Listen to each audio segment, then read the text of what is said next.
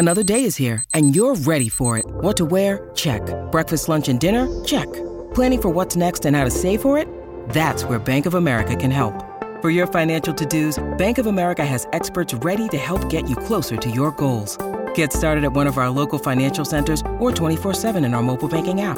Find a location near you at bankofamerica.com slash talk to us. What would you like the power to do?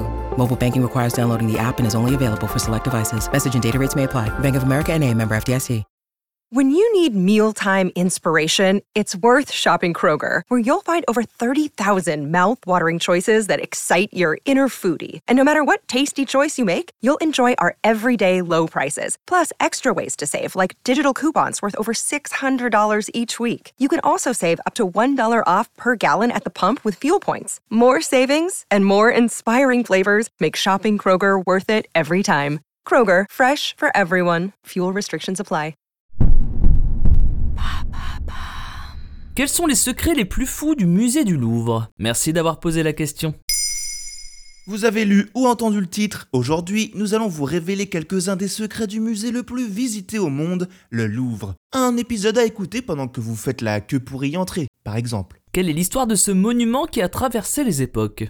Tout d'abord, vous le saviez peut-être, avant d'être un musée ou même un palais, le Louvre était un fort situé au bord de Seine, à Paris. Un lieu ultra stratégique pour contenir les envahisseurs du Nord. La preuve, si vous vous baladez dans la partie médiévale du musée, vous marcherez en réalité dans les douves de ce fort, seul lieu préservé par François Ier en 1527, lorsqu'il décide de tout raser pour y faire construire sa résidence. Et quand on parle de François et de résidence, on parle bien sûr d'un énorme palais, car François Ier, les palais, il adore ça. Les rois qui lui succéderont apporteront chacun leur petite touche participant à ce maelstrom d'influence architecturale. Sans oublier Mitterrand, président dans les années 80 et 90, et sa belle pyramide qui a tant fait parler à l'époque. Mais revenons juste après la Révolution. Le palais est déserté, le Louvre est laissé à l'abandon. Heureusement, Paris devant maintenir son rang de capitale des arts, l'Académie nationale décide de transformer une partie du monument en musée national. Ce sera la Grande Galerie. Et pour que l'entièreté du bâtiment devienne un musée, il faudra attendre jusqu'en 1993. Et pour les visiteurs qui voudraient avoir une idée de ce que donnait le Louvre version palais, quand Napoléon III l'utilisait pour ses fonctions d'État par exemple, il est encore possible de se rendre dans les salons de l'empereur.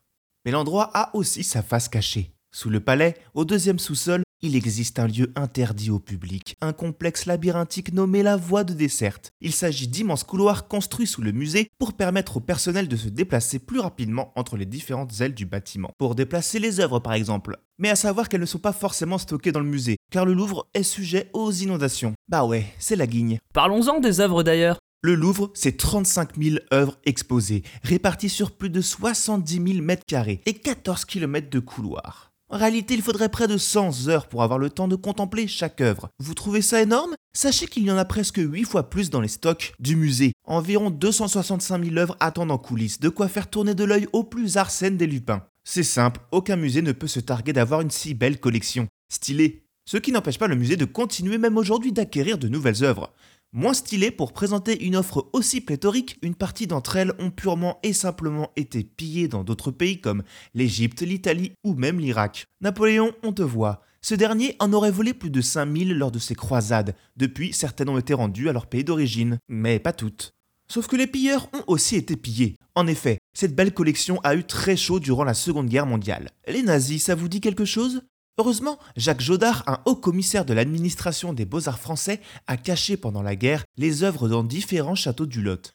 Et comme si l'histoire n'était pas assez incroyable, il sera aidé par un nazi, Franz von Wolf-Metternich, qui découvrira le poteau rose mais décidera de fermer les yeux. Enfin, si vous êtes vraiment en train de faire la queue pour entrer au musée, sachez que si vous êtes fan du Da Vinci Code ou même de Beyoncé, une visite spéciale vous est proposée qui s'attarde sur les lieux et les œuvres qui ont inspiré Dan Brown ou la Queen et son rappeur de Marie quand ils ont privatisé le Louvre rien que pour eux pour pouvoir y tourner un clip. Ah, la vie des badauds. Maintenant, vous savez, en moins de 3 minutes, nous répondons à votre question. Que voulez-vous savoir? Posez vos questions en commentaire sur les plateformes audio et sur le compte Twitter de Maintenant vous savez.